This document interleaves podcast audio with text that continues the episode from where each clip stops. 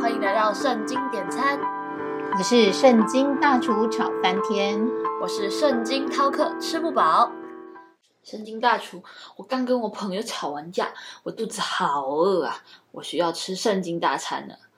想想真生气，他本来是非常生另一个朋友的气的，结果当我出面去帮他出气时，他反倒而一副什么事情都可以不追究的样子。搞得我好像才是那个小眼睛、小鼻子、小嘴巴这种没有度量的人一样，真是越想越生气。大厨，快给我圣经大餐啦！我需要有从神而来的话语安慰我这颗备受伤害的心。大厨，快点上菜啊！我真的太饿了，真的觉得我自己那纯洁幼小的心灵被深深的伤害。好吧。那我们今天就来说说约拿被吞进大鱼肚子里三天三夜的故事，让你透过这个故事，可以被神安慰一下你那纯洁幼小的心灵。开始上菜喽！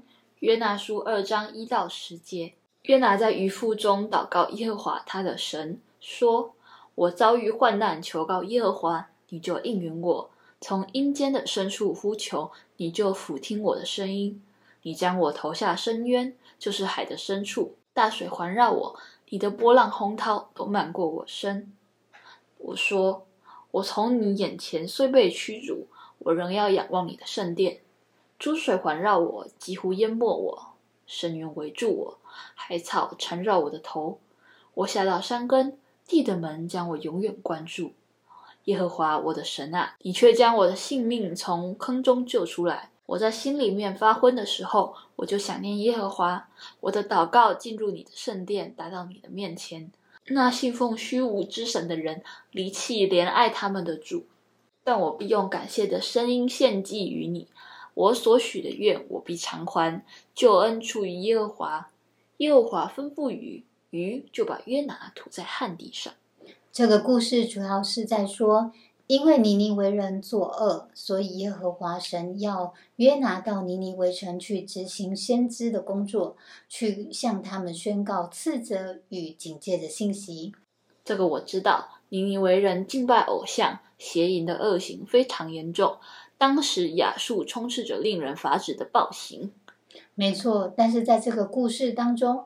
最有趣的部分就是约拿他并不愿意去执行神的旨意，到尼尼微城去宣讲神的旨意，反而决定躲避神，逃到他施这个地方。是啊，我第一次看见约拿这个行为的时候，快要笑翻了。神让他往东，他偏偏往西，但这个人怎么可能躲避得了神呢？我起初都猜了，他肯定逃不出神的手掌心的。说到这里，也就是这个故事的高潮了。当时约拿想走海路，由约帕上船要逃到他时，没有想到神竟然使海上起了大风，使他所搭乘的船陷入了危险当中。当时候水手们都非常的害怕，一开始他们是先哀求自己的神，甚至丢弃了船上所有的货物，尽一切的能力想要自救。但那时候，约拿却是在沉睡中，像一个没有事情的人一样。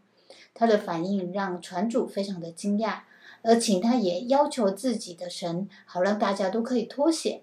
大厨，这真的太有趣了。约拿本来是要逃避神的，但是船主却反而要他求告神。最后，船上的人彼此说：“来吧，我们自谦，看看这个灾。”临到我们是因谁的缘故？于是他们自谦自出约拿来。于是大家就问约拿的身份，约拿就回答自己的信仰的耶和华是创造沧海旱地的那位天上的神。说到这里，我就觉得很有趣。我想啊，这些水手们都惧怕，他们觉得神既掌管一切所有的事，又如何可能逃避得了他？所以。约拿逃避神的行为，真的让水手们都感到惊讶。我还知道这个故事当中更有趣的是，当这些水手问约拿该如何做的时候，他竟然说直接把自己抛入海中，就说明他根本就明白这次大家会遭遇船难，就是因为他的缘故。所以他的做法似乎是想要直接救全船所有的人。起初，这些水手并不敢直接将约拿抛入水里，但最后。害怕因为约拿的缘故，会导致大家最后都死了，所以只好将它投入海中，却没有想到海竟然立刻就平息了，这让大家都不由得大大的敬畏耶和华。大厨，神做这件事真的好奇妙。我常常都想，约拿在大鱼的鱼腹中三天三夜，竟然没死，哎，真是神机啊！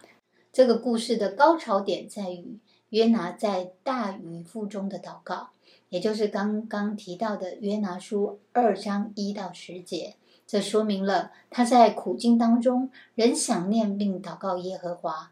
最后，大鱼因为神的吩咐，于是把约拿吐在旱地上。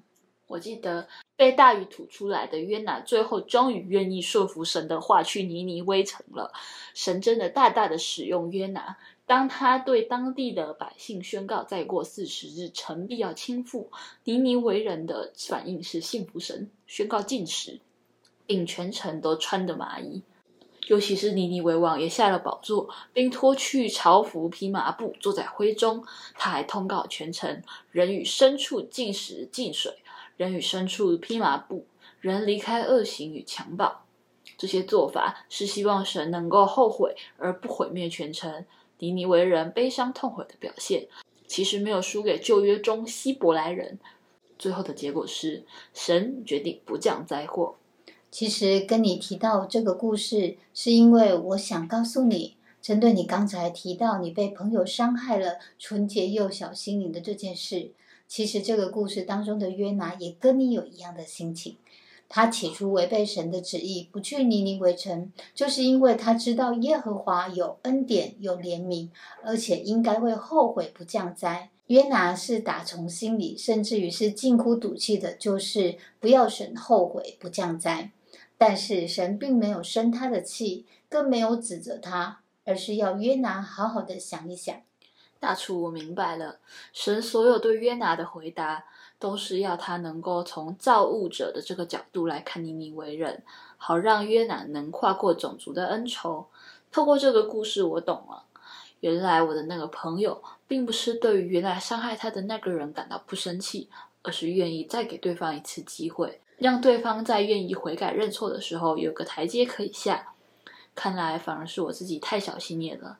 没有真正明白他是整件事的受害者，但是却愿意大度的去谅解对方的行为这个美意。现在我一点都不生气了，反而还觉得有点羞愧呢。透过这个故事，我还明白了，无论我们曾经做错了什么事，只要我们愿意悔改，那神是非常愿意给我们悔改向他的这个机会的。谢谢大厨，这个故事让我懂得这个道理。我想我要赶快去跟我的那个朋友和好。想刚才我不止跟他说话口气超差，还态度也不是很客气呢。那我要赶快去找他，快快跟他和好喽！记得锁定圣经点餐，一起来找圣经大厨点餐哦。我们下回见啦，拜拜，拜拜。